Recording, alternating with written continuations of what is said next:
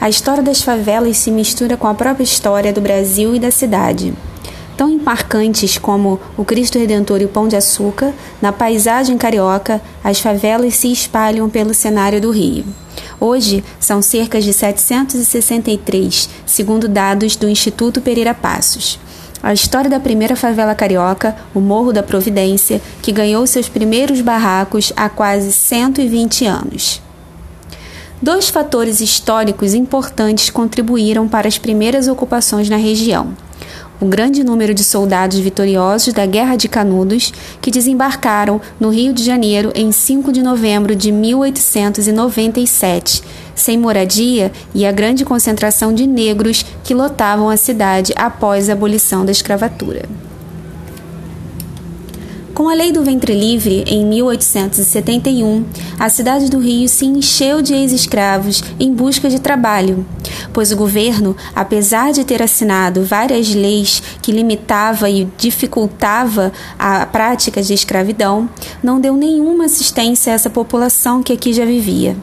Nessa época, começam a surgir que até então era considerada área nobre, e se tornou uma importante região de concentração de trabalho com a construção da Central do Brasil em 1858. Mansões que não tinham mais como se sustentar sem os escravos foram, foram transformadas em casas de cômodo. Na mesma época, na segunda metade do século XIX, surgiu o maior e mais famoso cortiço da cidade, o chamado Cabeça de Porco. Era um cortiço monumental, com 4 mil residências. O local exato onde ele ficava é onde existe hoje, hoje o túnel João Ribeiro, ao lado da Central do Brasil. O cabeça de porco foi destruído em 1893 por ordem do prefeito Cândido Barata Ribeiro, fazendo com que muitas famílias fossem para a Travessa Felicidade. Justamente nessa região teve início a primeira comunidade, tão denominada. A origem do termo surgiu após a Guerra de Canudos, onde ficava o Morro da Favela original, graças a uma planta conhecida como faveleira, farta no local. Alguns dos soldados, ao regressarem vitoriosos ao Rio em 1897, não receberam o prometido dinheiro e foram invadindo uma antiga chácara com o apoio de um oficial. No Morro da Providência, que ganhou então o apelido referente a Canudos. Depois de uma confusão entre em que tentaram matar o prefeito, estabeleceu-se um caos, uma grande desordem na cidade. Em função disso, os soldados foram desmobilizados. Eles saem do Ministério do Exército, desempregados e sem ter como viver.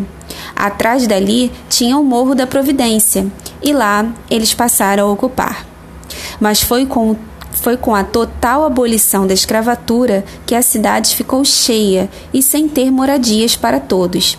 Como eu disse antes, apesar da abolição e de todas as leis que proibiam a existência da escravidão, aos negros e seus descendentes não foi dado nenhuma assistência. Além de trabalho, eles também não tinham moradias, não tinham como se sustentar e nem como sobreviver na situação daquele momento. Todos os escravos do Vale do Paraíba, cerca de 200 mil, vieram morar na cidade do Rio de Janeiro. Aqui, eles não tinham onde morar, começam a surgir os primeiros mendigos e o conceito de multidão. O Morro da Providência se tornou o local ideal para abrigar as famílias de baixa renda.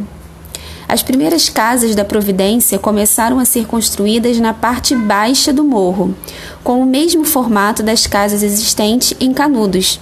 Atualmente, nenhuma dessas residências existe mais, pois esta parte do morro começou a ser explorada para a extração de pedras para as obras da região central do Brasil.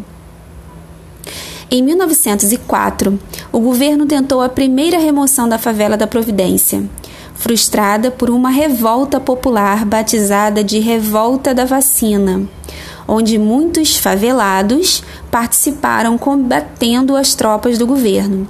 Depois disso, a situação se acalmou.